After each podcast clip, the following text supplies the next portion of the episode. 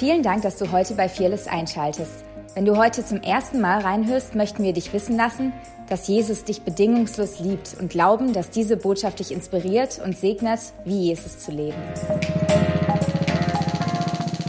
Ich liebe das Wort Gottes und es, es ist gut, dass du deine Bibel hier zu Fearless mitbringst, weil ich meine, du musst mir ja nicht alles glauben. Oder du sollst alles prüfen. Und von dem her ist es immer wichtig, wenn du deine eigene Bibel dabei hast, dass du selber nachliest, was der hier vorne erzählt, ob das auch Hand und Fuß hat. Und wenn du deine Bibel dabei hast, du kannst sie natürlich gerne answitchen, äh, dann schlag doch einfach mal mit mir auf Epheser 2. Und ich lese ab Vers 1 vor. Und ich möchte heute ein bisschen, ich hoffe, wir landen in äh, Johannes 15 ähm, wo Jesus darüber redet, dass wir nicht mehr Sklaven sind, sondern, sondern Freunde. Aber um das zu, oder um in diese Wahrheit hineinzugehen, muss ich einen Kontext legen. Und ich möchte mit Epheser 2 loslegen und ich hoffe, wir enden dort. Ansonsten, nächstes Mal darf ich nochmal predigen. Halleluja. Und ich werde da weitermachen. Okay. Epheser 2, Vers 1. Auch euch hat Gott zusammen mit Christus lebendig gemacht. Wow. Ihr wart nämlich tot, tot aufgrund der Verfehlungen und Sünden, die euer früheres Leben bestimmten. Ihr hattet euch nach den Maßstäben dieser Welt gerichtet und wart dem gefolgt, der über die Mächte der un unsichtbaren Welt zwischen Himmel und Erde herrscht. Wer weiß, wer das ist? Der Teufel. Okay, ihr müsst hier ein bisschen mitarbeiten, sonst wird es trocken. Ähm, jenem Geist, der bis heute in, in denen am Werk ist, die nicht bereit sind, Gott zu gehorchen. Wir alle haben früher so gelebt. Wir ließen uns von den Begierden unserer eigenen Natur leiten und taten, wozu unsere selbstsüchtigen Gedanken uns drängten. So wie wir unserem Wesen nach waren, hatten wir, genau wie alle anderen, nichts verdient als Gottes Zorn. Doch, oh, praise God für Dochs in der Bibel. Ähm, doch und aber sind manchmal richtig gute Worte in der Bibel. Wir können einen Aberglauben haben. Ja, Spaß, okay. Okay, doch, doch, Gottes, doch Gottes Erbarmen ist unbegreiflich groß. Halleluja. Wir waren aufgrund unserer Verfehlungen tot, aber er hat uns so sehr geliebt, dass er uns zusammen mit Christus lebendig gemacht hat. Ja, es ist nichts als Gnade, dass ihr gerettet seid. Also du bist nicht gerettet aus deinen eigenen Werken, sondern aus Gnade. Zusammen mit Jesus Christus hat er uns vom Tod auferweckt und zusammen mit ihm hat er uns schon jetzt einen Platz in der himmlischen Welt gegeben, weil wir mit Jesus Christus verbunden sind. Bis in alle Ewigkeit will er damit zeigen, wie überwältigend groß seine Gnade ist, seine Güte, die er uns durch Jesus Christus erwiesen hat. In anderen Worten, er will mit uns angeben. Noch einmal, durch Gottes Gnade seid ihr gerettet und zwar aufgrund des Glaubens. Ihr verdankt eure Rettung also nicht euch selbst. Nein, sie ist Gottes Geschenk. wow. Könnt eigentlich heimgehen. Das ist die gute Botschaft, Leute. Die gute Botschaft ist tatsächlich, dass, dass Gott uns geliebt hat, bevor wir es verdient haben. So, wir konnten nichts tun, um diese Liebe von Gott in irgendeiner Art und Weise zu erarbeiten, sondern es ist ein reines Geschenk. Und Geschenke nimmt man an, nicht? Nicht wahr? Come on. Und für Geschenke arbeitet man nicht. Sonst wäre es kein Geschenk. Es gibt nochmal ähm, in Kolosser 3, da heißt es auch nochmal, seid ihr nun mit Christus auferweckt, so sucht, was droben ist. Das bedeutet, wir wurden auferweckt. Ja? Wir wurden auferweckt. Wir waren tot und wir sind neu geworden. Wir wurden auferweckt zu einem neuen Leben. Und über dieses Leben möchte ich ein bisschen reden, weil es mir wichtig ist. Und dieses Geschenk haben wir durch Glauben. Und ich, ich war in einer Veranstaltung schon ein bisschen her. Und da hat jemand, der vorne gestanden ist, die, die Veranstaltung gefragt, und ich tue das nicht, so bitte halt deine Hände unten. Ähm, der hat gefragt, wer von hier drin, also wer in dieser Versammlung ist noch ein Sünder? Und die Hände sind hochgeschossen. Und ich war gefühlt der Einzige, der dort gesessen ist, gedacht hat, halt mal, irgendwas ist falsch. Und ich habe gezögert und gezögert. Weil, wisst ihr, wenn wir glauben, dass wir noch Sünder sind, werden wir im Glauben sündigen.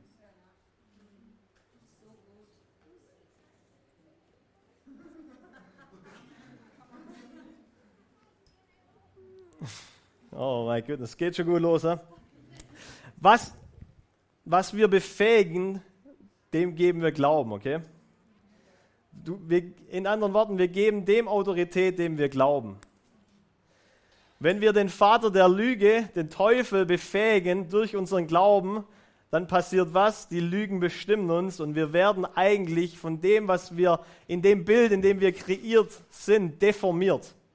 Deswegen, wenn du als Christ noch sündigst, also da steht nicht, dass wir nicht mehr sündigen können. Vielleicht ist dir schon mal aufgefallen, dass Adam und Eva, die waren perfekt geschaffen, oder nicht? Sonst hätte Gott nie im Leben gesagt, das ist gut. Also die waren perfekt geschaffen ohne sündige Natur, richtig? Weil Sünde kam erst durch ihren Sündfall. So, und trotzdem haben sie einen Fehler gemacht, oder?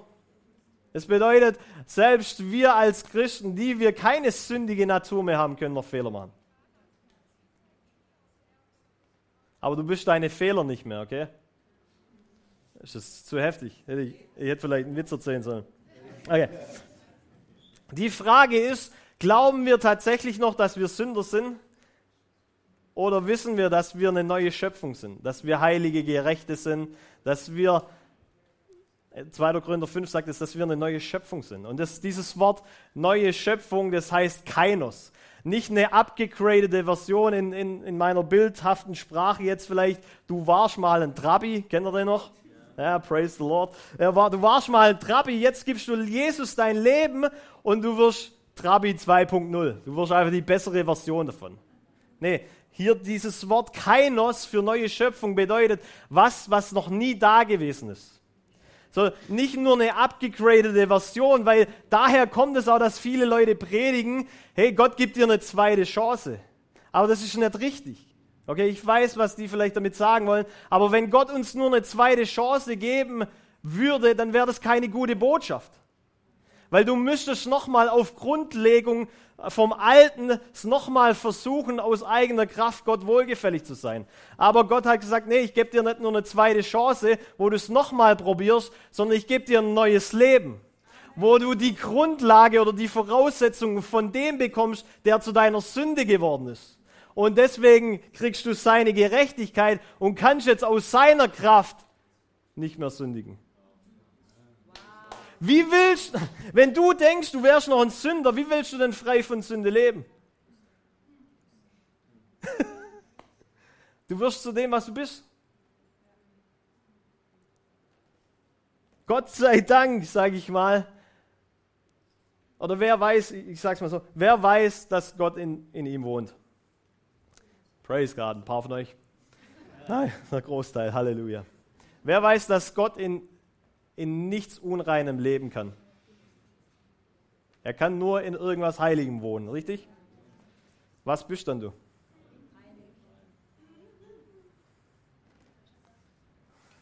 Du hast keine bipolare Natur, du bist ein Gläubiger oder ein Sünder.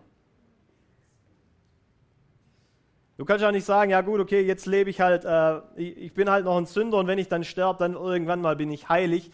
Weil das würde bedeuten, du machst tot zu deinem Erretter, nicht Jesus. Habt ihr eure Zettel dabei? Es geht so weiter.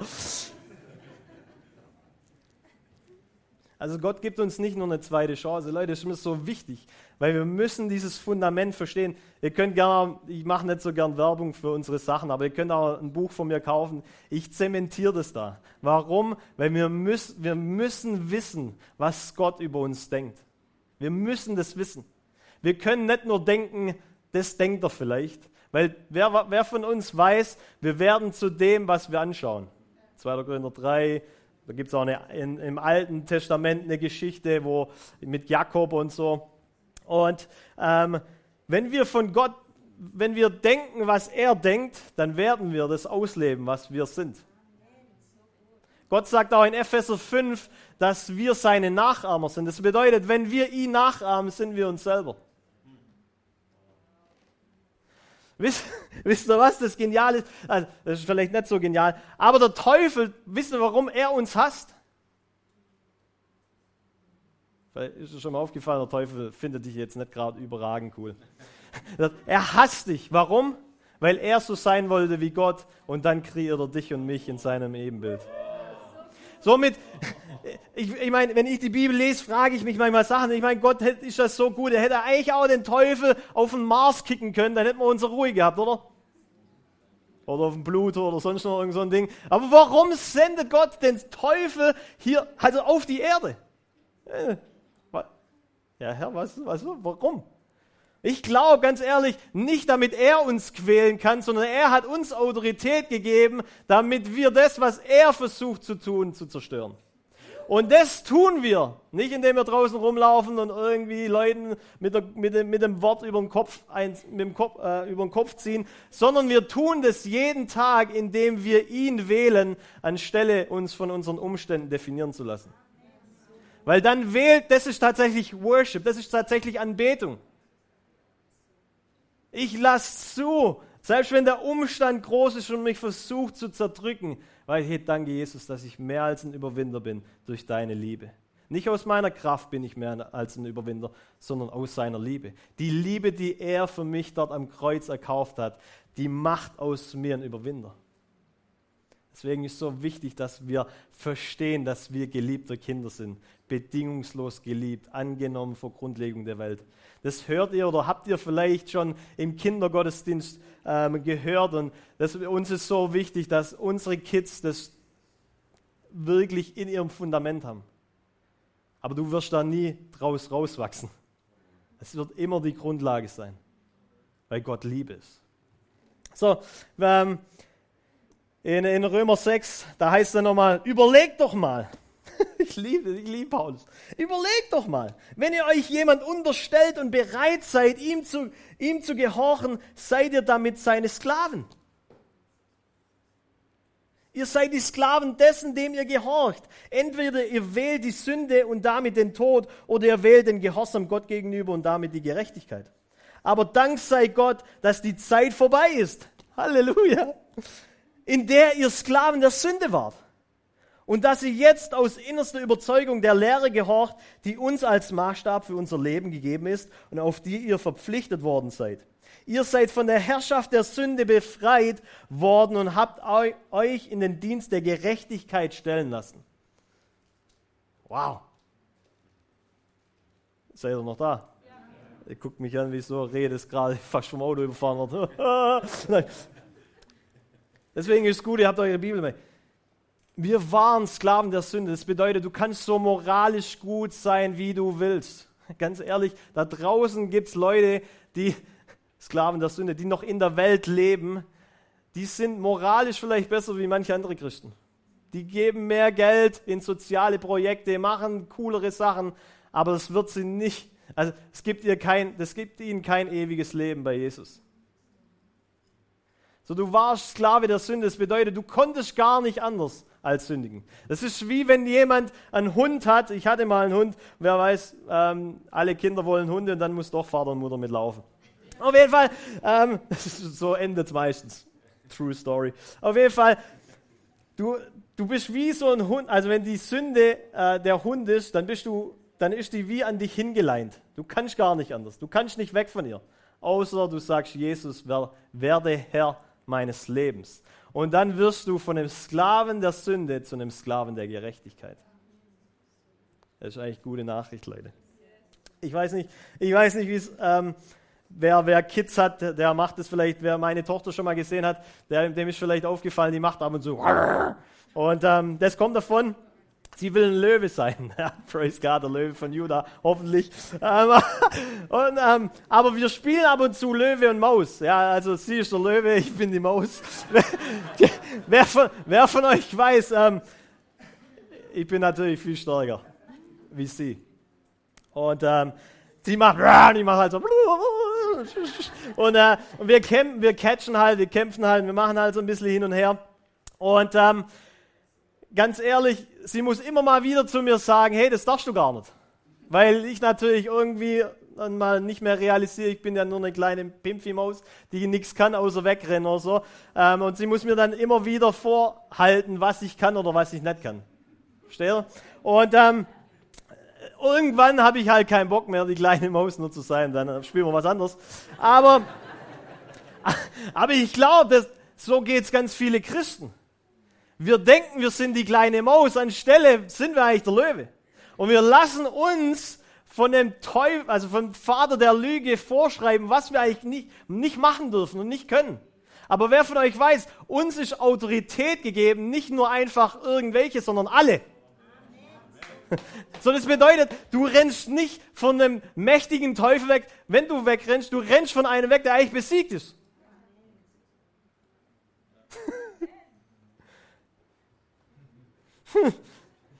Warum rennen wir dann einer weg?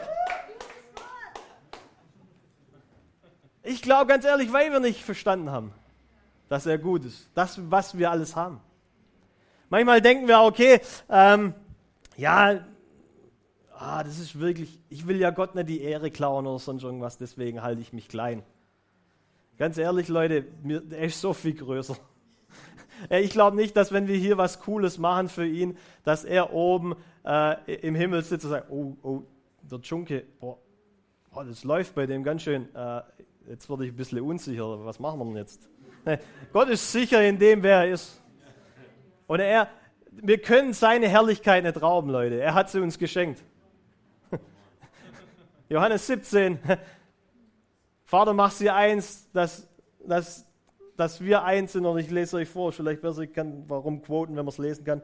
Und ich habe ihnen die Herrlichkeit, die Herrlichkeit gegeben, die du mir gegeben hast. Wow. Warum abstreiten, dass wir zu was, hör, zu was, zu was kreiert wurden, das es noch nie gegeben hat? In sein Bild. Wisst ihr, ich liebe es, dass Jesus, Jesus ist wahrscheinlich das lauteste Wort, das Gott je gepredigt hat. Und Jesus, wir, wir, Jesus hat den Vater zu hundertprozentig repräsentiert. Was er getan hat, das ist Gottes Natur. Das ist Gottes Wille. Aber weißt du auch, dass er nicht nur Gott offenbart hat, sondern auch dich?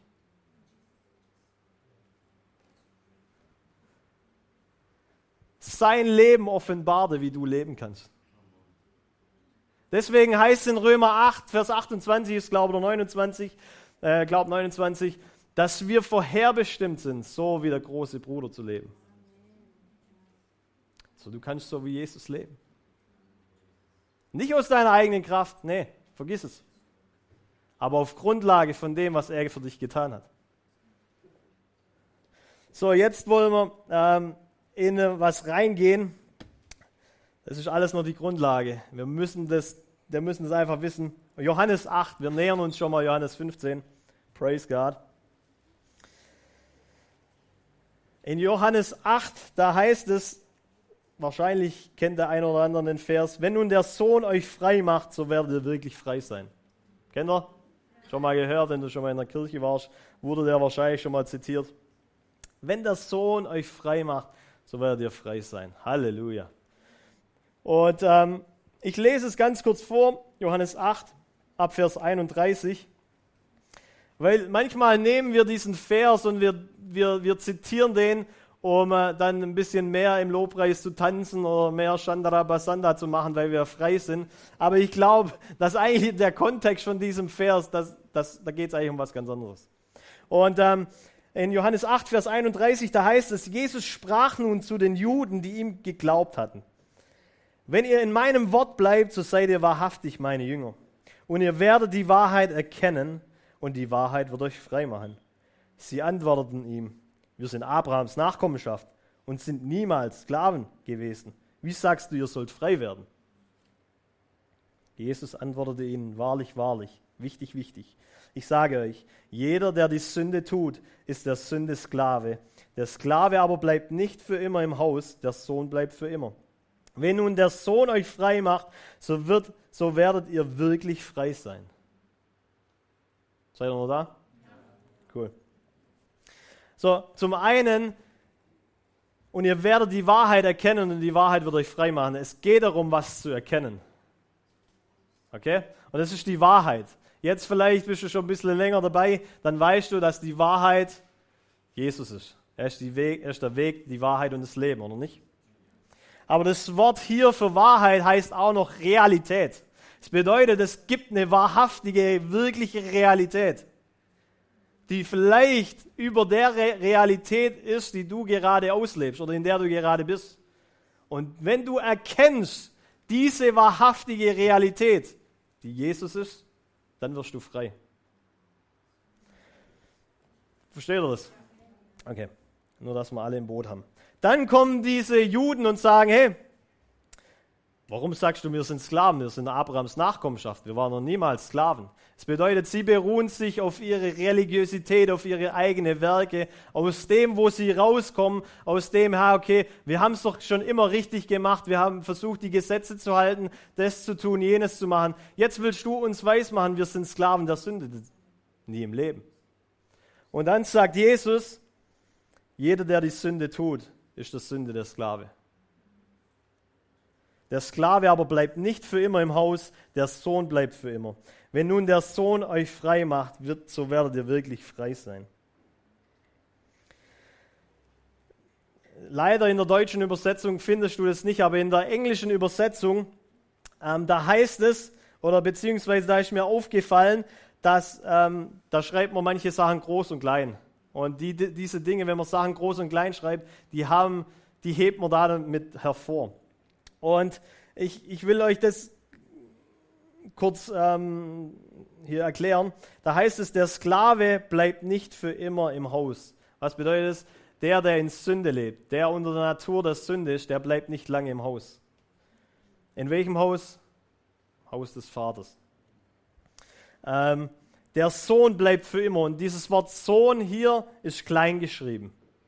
Und das bist du nicht. Warum bleiben wir für immer? Wenn nun der Sohn euch frei macht, dieses Wort Sohn hier ist groß geschrieben, es bedeutet Jesus. Wenn Jesus euch frei macht, so werdet ihr wirklich frei sein. Aber frei von was? Was ist da der Kontext? Habt ihr, habt ihr zugehört? Der Kontext ist Sklaven der Sünde. So, Jesus macht uns frei, damit wir in diesem Haus bei Abba Papa, bei diesem geliebten Vater für ewig sein dürfen. Anders kannst du dort nicht leben. Okay, das vielleicht, vielleicht zu tief, aber okay. Alright. Johannes 15, wir haben es geschafft. Johannes 15, ich bin der wahre Weinstock und mein Vater ist der Weinbauer. Jeder Rebe an mir, die nicht Frucht, Frucht trägt, schneidet er ab jede Rebe, die Frucht trägt, schneidet er zurück. Ich lese nochmal vor. Ich bin der wahre Weinstock und mein Vater ist der Weinbauer. Jede Rebe an mir, die nicht Frucht trägt, schneidet er ab. Eine Rebe aber, die Frucht trägt, schneidet er zurück. Wem ist schon mal aufgefallen, du wirst beschnitten, ob du willst oder nicht? Die Frage ist nur, wie weit zurück? Steht hier. So reinigt er sie, damit sie noch mehr Frucht hervorbringt. Ihr seid schon rein, ihr seid es aufgrund des Wortes, das ich, zu, das ich euch verkündet habe. Das bedeutet, zu denen, die er da geredet hat, die sind rein. Aufgrund dessen, was er gesagt hat. Und es ist wichtig. Ich lese noch bis Vers 7 und dann sage ich euch, warum das wichtig ist. Bleibt in mir und ich werde in euch bleiben. Eine Rebe kann nichts aus sich selbst heraus Frucht bringen, sie muss am Weinstock bleiben. Genauso wenig könnt ihr Frucht hervorbringen, wenn ihr nicht in mir bleibt. Ich bin der Weinstock und ihr seid die Reben. Wenn jemand in mir bleibt und ich in ihm bleibe, trägt er reiche Frucht. Ohne mich könnt ihr nichts tun. Wenn jemand nicht in mir bleibt, geht es ihm wie der unfruchtbaren Rebe. Er wird weggeworfen und verdorrt. Die verdorrte Rebe werden zusammengelesen und ins Feuer geworfen, wo sie verbrennen. Wenn ihr, in mir bleibt und meine Worte in euch bleiben, könnt ihr bitten, um was ihr wollt. Eure Bitte wird erfüllt werden. Wow. Wer will so eine Beziehung haben? Oh, praise God. Auf jeden Fall war, ihr seid rein, ihr seid aufgrund des Wortes, das ich zu euch geredet habe, rein. Oder lass mich davor noch kurz sagen, ohne mich könnt ihr nichts tun. Ich höre so viele Christen, die sagen, ja, ohne Jesus kann ich gar nichts machen. Wohnt Jesus in dir? Wird er dich verlassen? Warum sage ich dann, ohne ihn kann ich nichts machen? Macht gar keinen Sinn, er ist ja eh immer da. Manche Sachen kann Gott gar nicht beantworten, unsere Gebete, weil die sieht er wahrscheinlich ein bisschen anders. Denkt sie so, hä, was labert der? Ich bin doch eh nicht, warum soll ich ihn verlassen? Ich ist doch klar, dass du nichts ohne mich machen kannst. Okay. Wenn ihr in mir bleibt und meine Worte in euch bleiben, könnt ihr bitten, um was ihr wollt. Eure Bitte wird, wird erfüllt werden. Im Kontext schon, ihr seid schon rein, ihr seid es auf des, aufgrund des Wortes, das ich zu euch verkündet habe, bedeutet er beschneidet, indem er spricht. Und es ist wichtig, vielleicht warst du schon, wer von euch war schon mal im Weingarten? Also nicht im Biergarten, sondern im Weingarten. Großer Unterschied. Ähm, ich war noch nicht so oft, ich liebe Wein, aber ähm, so die ganze Prozedur, wie das alles funktioniert, ist für mich auch manchmal noch was Neues. Aber mein Schwiegervater hat selber ein paar Weintrauben an seinem Haus. Und du kannst dort wirklich sehen, dass ein Weinstock, also das habe ich noch nicht gesagt, der, also ich bin der wahre Weinstock und mein Vater ist der Weinbauer. Wer von euch weiß, dass der Weinstock Jesus ist? Und du bist die Rebe an ihm ein Weinstock und eine Rebe.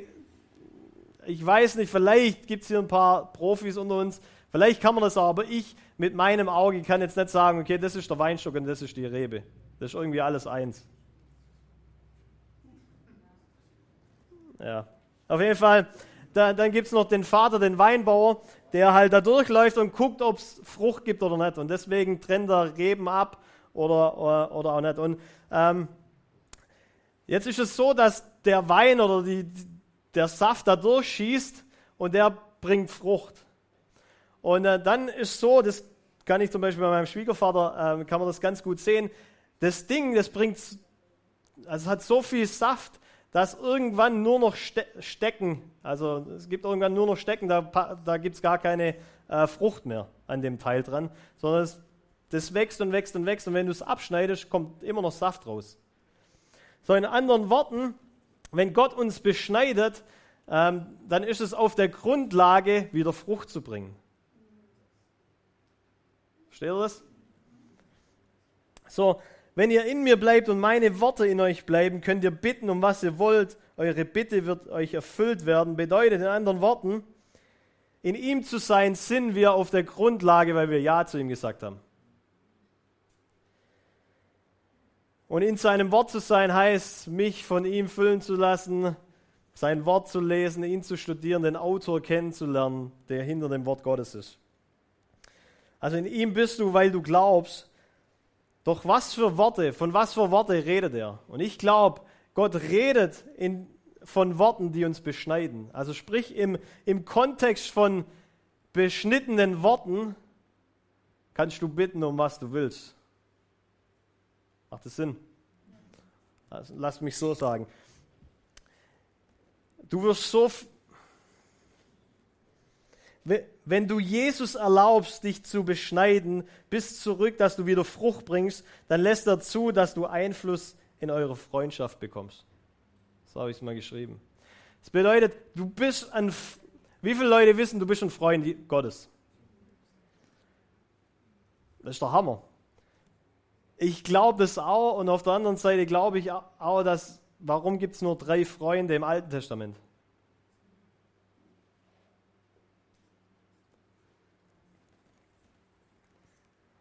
Ich glaube, die hatten eine Beziehung, wo sie sich von Gott beschneiden lassen haben, bis zurück, dass sie nicht nur, nur noch ein Stecken sind oder sonst irgendwas, sondern Frucht bringen. Bist du in einer Beziehung mit Jesus, wo er dich so weit zurückschneiden darf?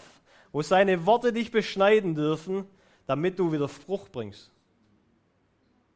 Und dann sagt er, hey, kannst bitten, um was du willst, weil ich weiß, dass du das richtige Herz hast.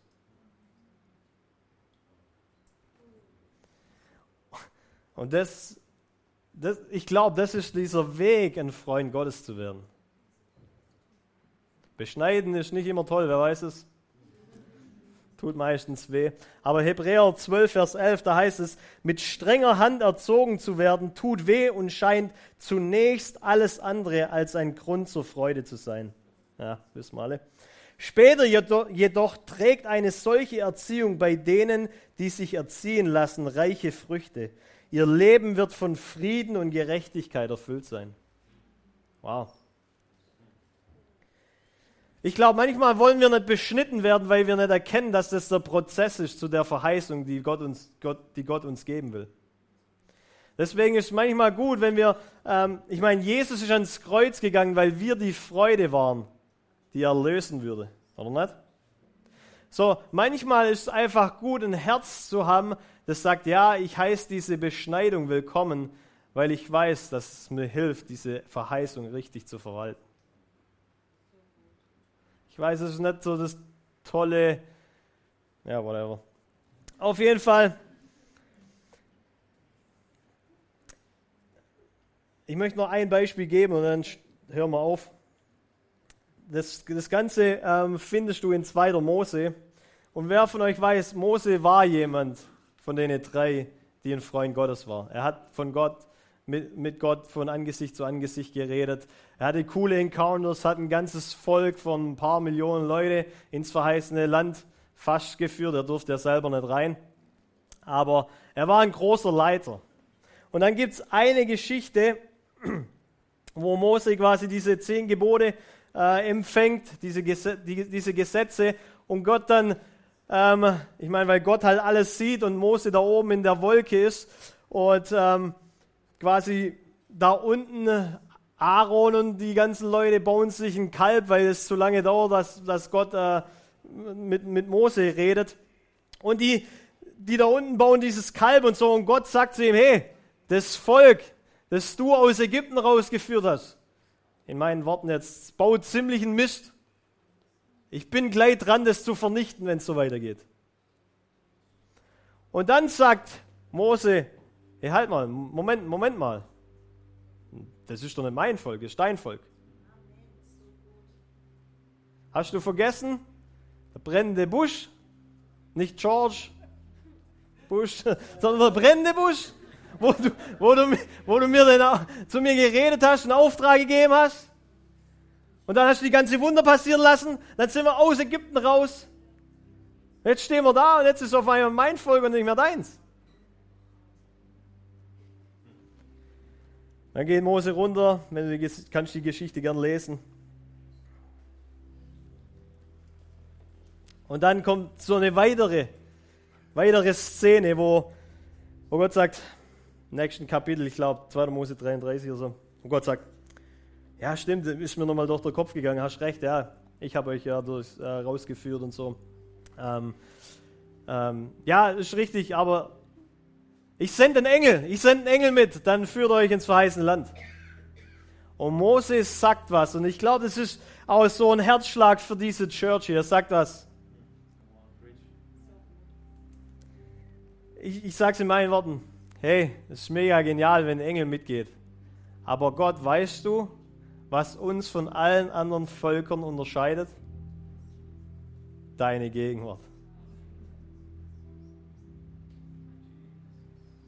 Ich denke mir manchmal, Sklaven, die feiern das, das Zeichen und Wunder, das Engel, das Übernatürliche, dass es da ist und kriegen gar nicht mit, dass Gott selber gar nicht da ist. Ich frage mich oder ich glaube, dass Gott sich nach Menschen sehnt, die nicht mit ihm argumentieren, in Anführungszeichen, aber die sagen, hey, halt mal. Und aufgrund dessen sagt Gott, ich habe gerade einen Leiter gefunden. Gott hat es natürlich nicht vergessen, aber er braucht jemand, der sein Herz hat, dem er vertrauen kann. Und der sein Herz an dem Punkt hat, dass er ihn führen darf, beschneiden darf.